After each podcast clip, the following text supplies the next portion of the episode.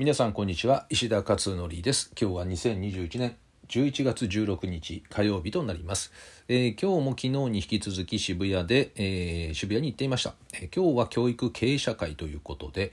えまあ、教育関係のお仕事をされている方を中心にですね進めていきまして今日も新しい方がお二人いらっしゃったので、えまあ、とても有意義なね会ができたかなと思っています。うん、やっぱりなんか自分の仕事に関することとか、あまあ、このなんていうのかな、より根本的な部分っていうのかな、経営とか事業をやってる方々のですね、えー、そういったところを、こう、メンテナンスしていくっていう、毎月ですね、なんかそういうのってすごく重要なんだなっていうのを改めてね、やっぱり感じますよね。えー、なんか私も体のメンテナンスでね2週間に1回整体にね行ったりとかしてますし、えー、まあ、肉体のケアもそうなんだけど心のケアっていうのも当然ねしていく必要があったりしますよね。特に仕事とかされてらっしゃる方っていうのはビジネスを自分でねこうやってるいらっしゃる方っていうのはすごく孤独になりがちだし悩みも大きいですしね。やっぱりいつしかいろんな情報を日常受け取ることによってですねブレが出てきたりとかするんですよね。だからそういった部分の、え、調整をするという意味でもですね、え、やっぱりこういう会っていうのは意義があるんだなということをですね今日は改めて感じました。明日はまた渋谷ですね。明日は、え、プライムの水曜コースですね東京の。明日は結構多いんじゃないかな、いらっしゃるのがですね。えー、ということで、えー、まあ一回も月曜日やってるので、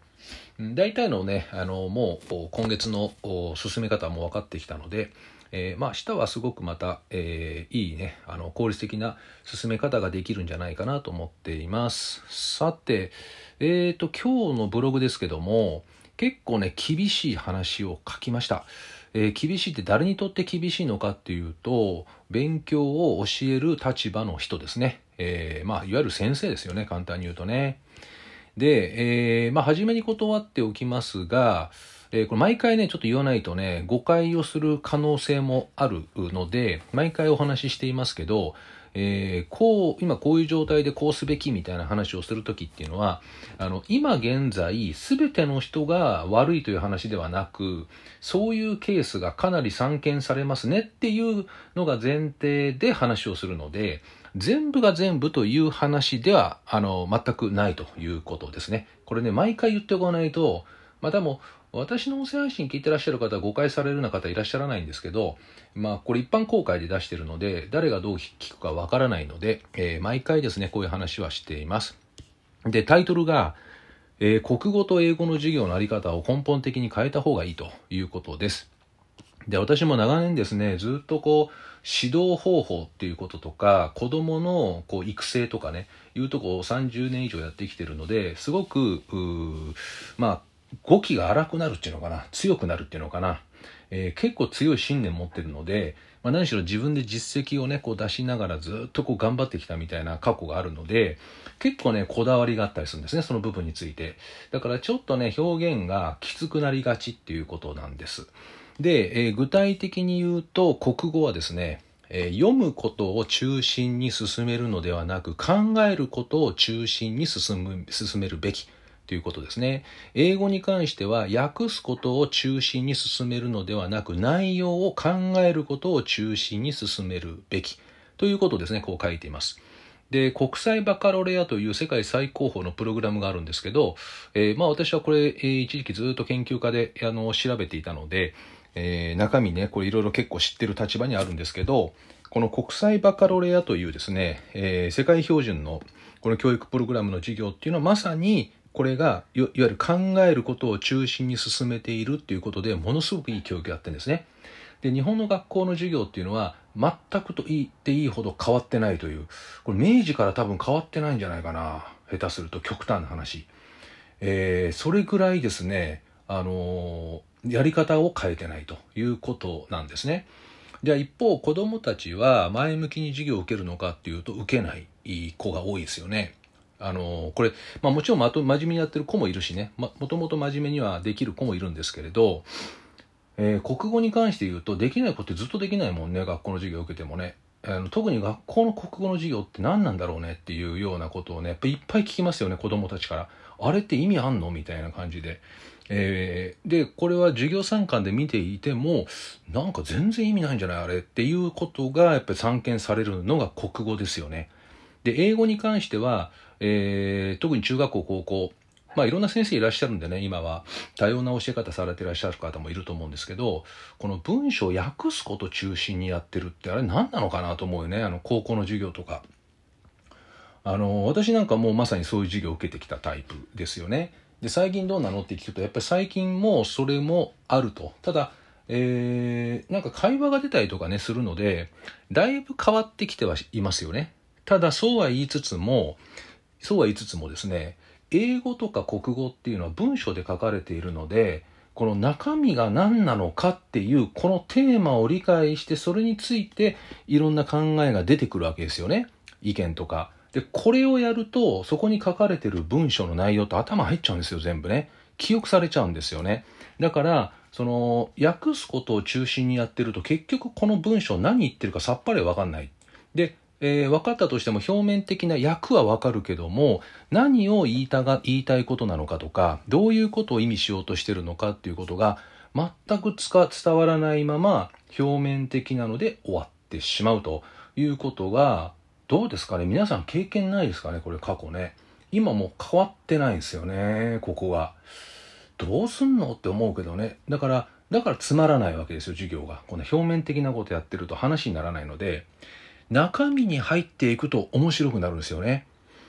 えー、そこね、だから、中学校の英会話のあ英語の授業の文章でも、結構しょうもない文章っていうか、あの、簡単な内容じゃないですか、結構ね。で、簡単な内容なんだけど、それを題材に深めることはできるんですよ。先生の力量によって。でもそれを表面的な部分だけでさっさと終わらせて次々進んでいったり、なんか文法的なことばっかり説明したりとか、だからつまらないってことなんだよね、一言で言うと。でここの部分の教え方がやはり根本的にもう変えていかないとですねいくら学習指導要領を変えたからといっても教え方が一緒ではですね子供は当然乗ってこないし相変わらず勉強嫌いが、えー、次々と生産されちゃうわけですよね。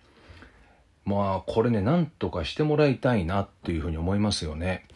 えー、これねうん欧米とかのあのやり方はどうしてるかって具体的には知らないんだけども、えー、私は国際バカロレアの授業を取り入れている学校を海外で結構見ていましてですね。いや面白いですよねやっぱりね、まあ、もちろんちょっとレベル高いんだけどね国際バカロレアは。扱ってる内容が概念的で。レベルは高いんだけれどもあの方向性をもっと優しいレベルで行うことはできると思うんですね。でそれが小学校の授業であり中学校の授業でありっていうこっちの方向でですねできると思うんですね。あとは先生がやるかやんないかだけの話かなという感じはしています。でもねこれね私はママカフェ始める前にティーチャーズカフェっていうのを本当は考えていて先生たちね大変だからすごく。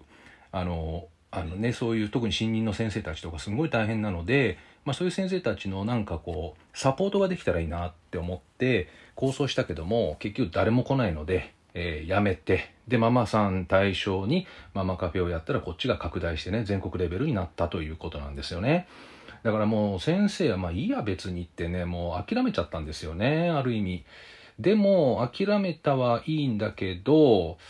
うんやっぱりでもね感化できないよねってちょっと思っていて。うん、だからこういうとこにですねちょちょこちょこと書いたり。あとはまあ本も出しましたけどね去年、えー、教師の、えー、教師の戦略子供を伸ばす教師戦略っていうね、えー、そういう本を明治図書から出してこれ先生向けに書いた本ですけどね、えー、まあ教育委員会によってはそれをテキストに勉強会やってくれてるとこもあるようなんですけどまあでも全国レベルで言ったら全然だよねやっぱり。なので指標としてはやっぱり子どもたちの国語とか英語に対するスタンス全員の子供が変わるっていうのはちょっと難しいんだけども全体としてはすごく前向きになっていったりとか考えることが楽しくなってくるとかこちらのですねデータがすごく上がってくれば多分現場でそういう指導がされてるんだろうなっていう気はねするので。まあ夜勤し水かもしれませんけど、まあ、機会があったら私はちょこちょこといろんなとこでこういう話をさせてもらって、えー、まあ一人でもですねえー、そういうことが教えるスタンスが変えられるっていうのをですねお手伝いできたらいいかなって思っているというところです。えー、ということで今日のブログはですね、まあ、私の本業でもあるんで結構ね、えー、強く、えー、書い書きました。えー、まあ、こういう形で活字に残しておくと、まあ、どこかで検索でね引っかかってくれる、えー、読んでくれる人もいるかなっていうふうに思っているので、え今回ですね、え残したということになります。まあ、多くの方にはあんまり関係なかったかもしれませんね今日の話はね。ママさんたちもあんまり関係なかったかもしれませんけどでも本当にねあの学びっていうのは表面をただ追ってるだけは学びって言わないので中身入り込な入り込まないとダメなんですよね。中身に意味を理解するっていう。だからここのところはね持っていけるんですよ誰でも。誘導してあげることによって。なのでそれをぜひ広めていきたいなっていうふうにね思っているところです。はい、えー、ということで今日は、えー、いつもと違うですね少しスタンスのお話をさせてもらいました。では、えー、今日は以上となります。また明日、えー、お会いしましょう。